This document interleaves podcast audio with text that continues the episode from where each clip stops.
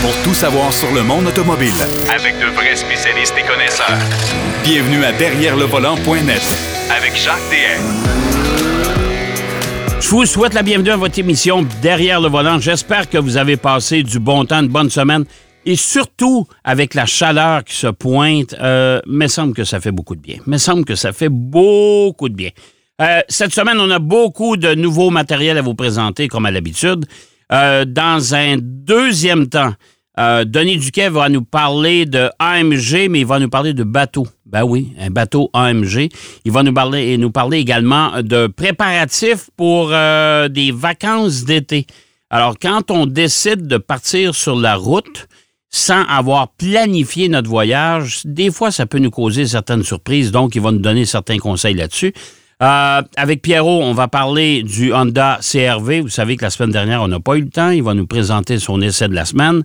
Il va également nous parler de Guy Lafleur. Je pense que euh, c'est de circonstance. Guy Lafleur qui avait une passion pour les voitures. On va en parler, euh, moi et Pierrot.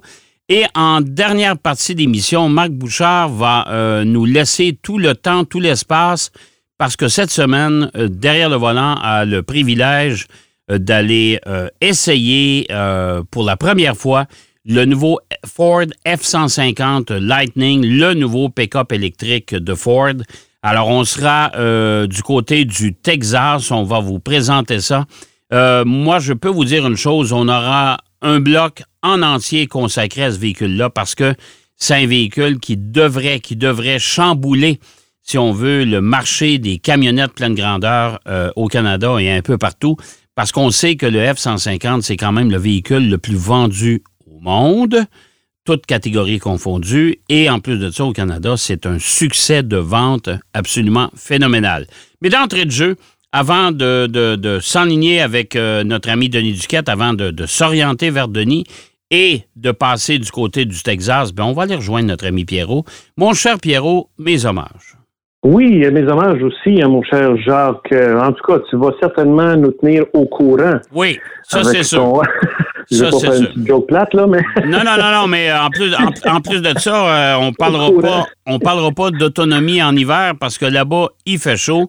On, Eh, nous, mon Dieu, annonce, oui. hey, on nous annonce des températures de 90 degrés Ah. Fahrenheit. Ça, ça veut dire que c'est quoi, là? C'est euh, 35 degrés Celsius? peu on est près, de ça. aux Exactement. alentours, là. Bon.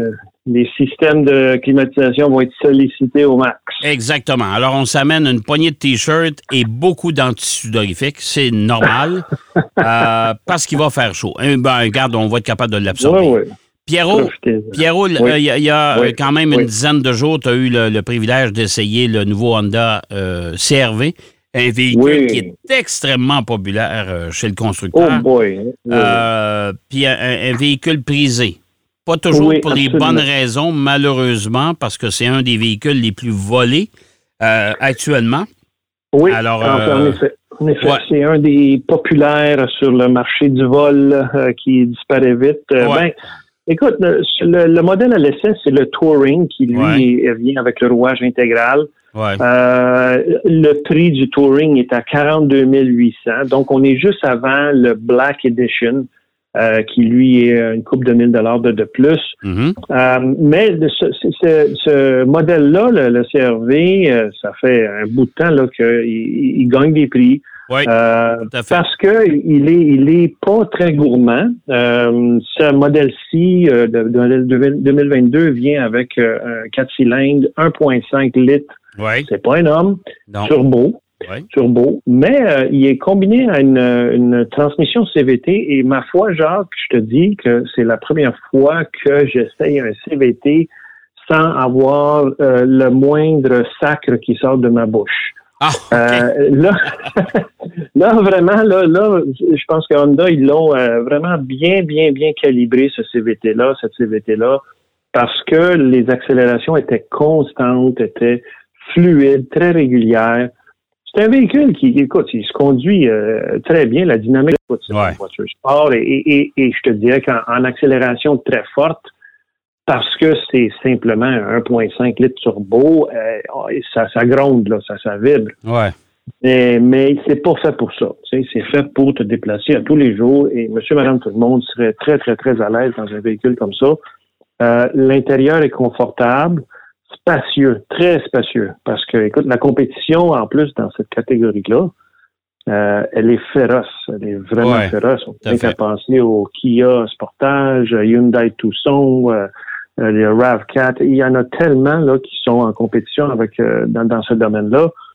Euh, et Honda se, se, se démarque euh, parce que, écoute, même si c'est un 4 cylindres turbo, il fait quand même 190 chevaux. Euh, capacité de remorquage, on est à 1500 livres, fait que c'est pas fait pour remorquer des grosses affaires, si on veut, là. Mais c'est surtout la- la- l'aspect pratique à cause de l'espace. L'espace à l'intérieur, les, les sièges arrière sont très spacieux. Ouais. Le coffre, c'est parmi un des plus volumineux dans euh, sa catégorie. Alors, c'est euh, c'est des aspects qui sont très pratiques et euh, écoute, il y en a pour tous les goûts. Là, on part, on part avec le modèle LX qui est à 30 770 au Canada.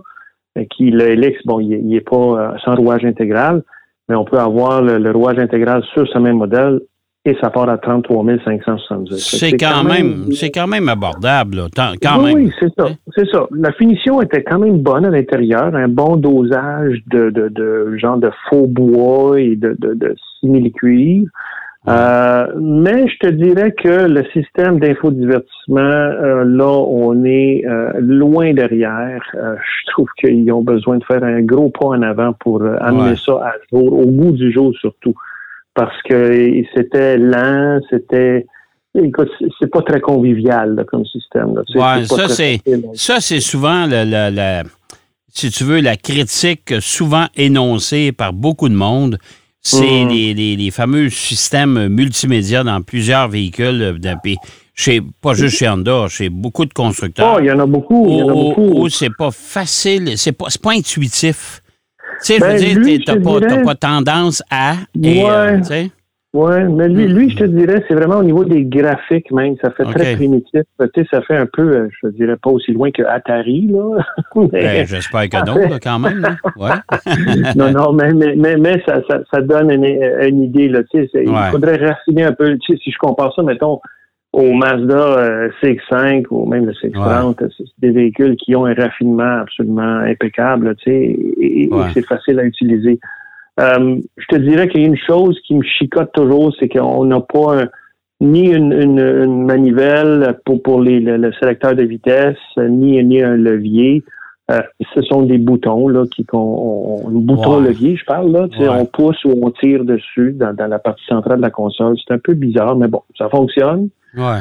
Euh, les sièges chauffants fonctionnent bien, le volant chauffant aussi. Euh, vraiment un véhicule qui, bon, le touring, évidemment, il est assez luxueux, il est assez complet. Ouais. Et comme j'ai dit, on est à 42 000. À 42 000, là, tu as un choix assez incroyable Ouais, de, de, de ouais, véhicules dans cette catégorie-là. Alors, mais, mais, mais ça, ça vaut la peine de le considérer. Bon, euh, Honda CRV, on a commencé notre, notre chronique en disant que c'est un véhicule qui est très volé, c'est vrai.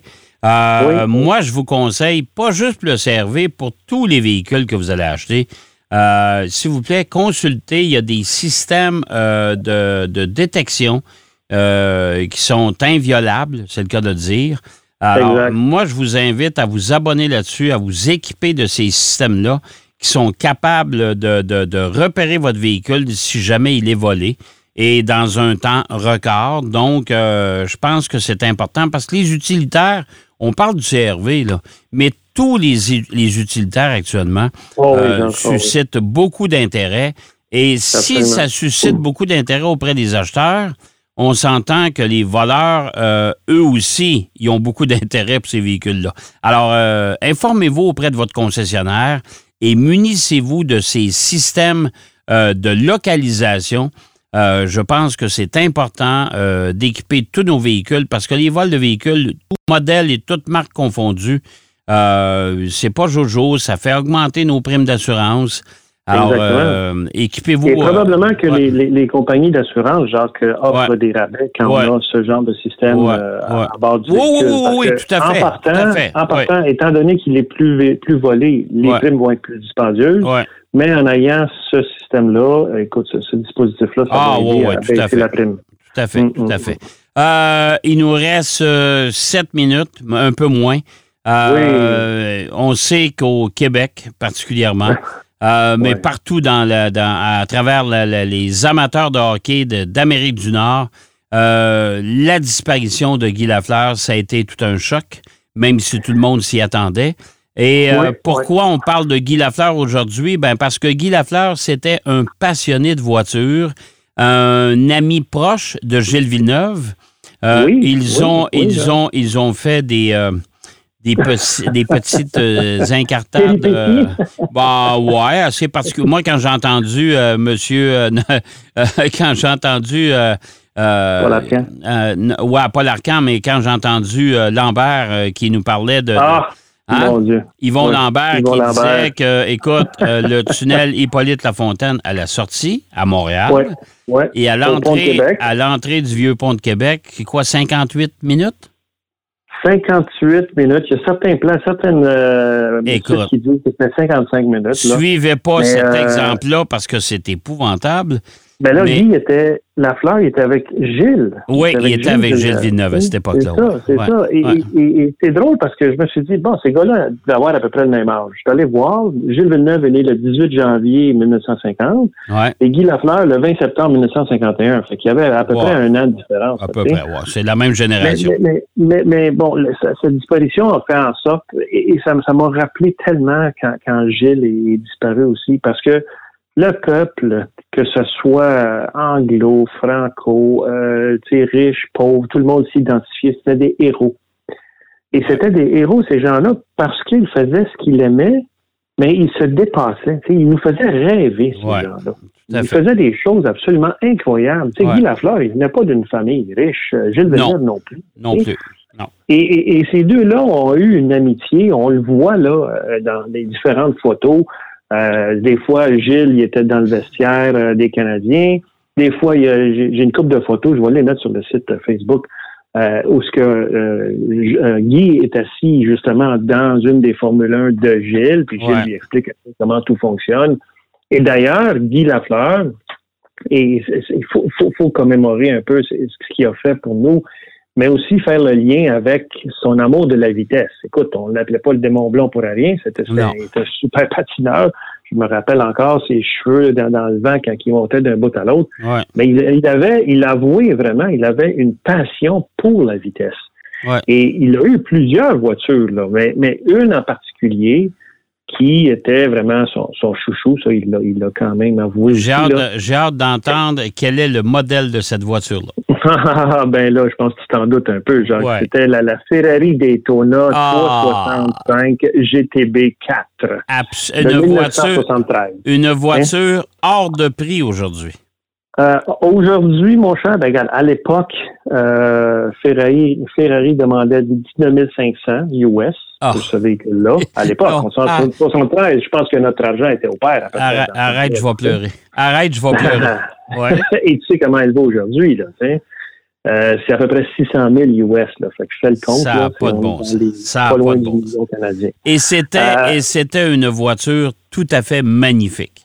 Oh mon Dieu, là, on parle dans l'esprit des coupés les plus euh, classiques euh, Ouais. qui existent sur le marché. Ouais. Euh, moteur à l'avant, un V12 Ouais. euh, de 4,4 litres, Ah. euh, 353 chevaux.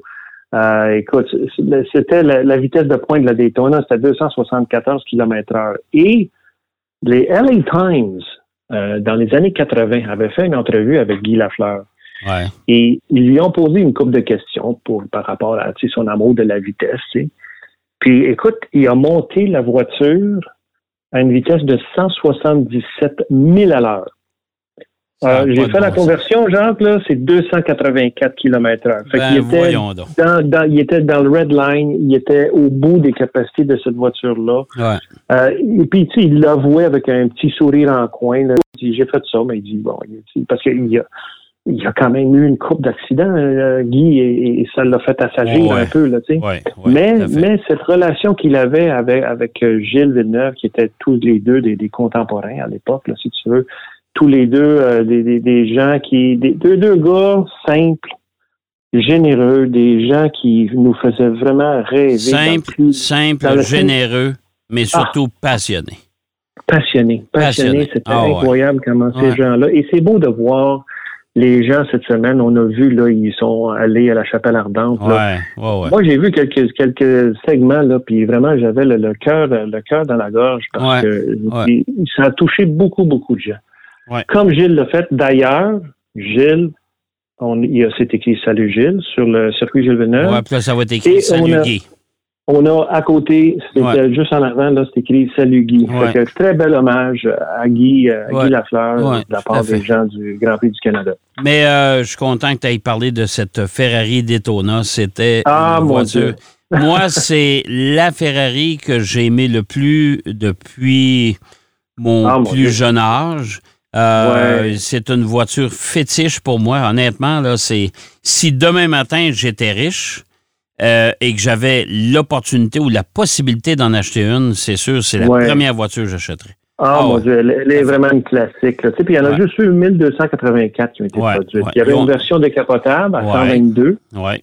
euh, mais, mais, euh, Mais la coupée, là, euh, la coupée ah, était ah. particulièrement jolie. Ah ouais. ouais, ouais. T'as une voiture sexy, ça. T'as une voiture sexy. Ça Ah, avait, absolument. ça Oui, avait, ça oui. avait quelque chose de- de- d'assez particulier. Et c'est de là la, la passion de Guy Lafleur, quand on découvre qu'il s'était payé cette voiture-là, c'est Oui. parce qu'il y avait, il y avait certaines connaissances, il y avait un goût particulier pour les belles bagnoles. Alors, ça, ça, ça, ça vient, ça vient euh, confirmer sa passion pour les voitures.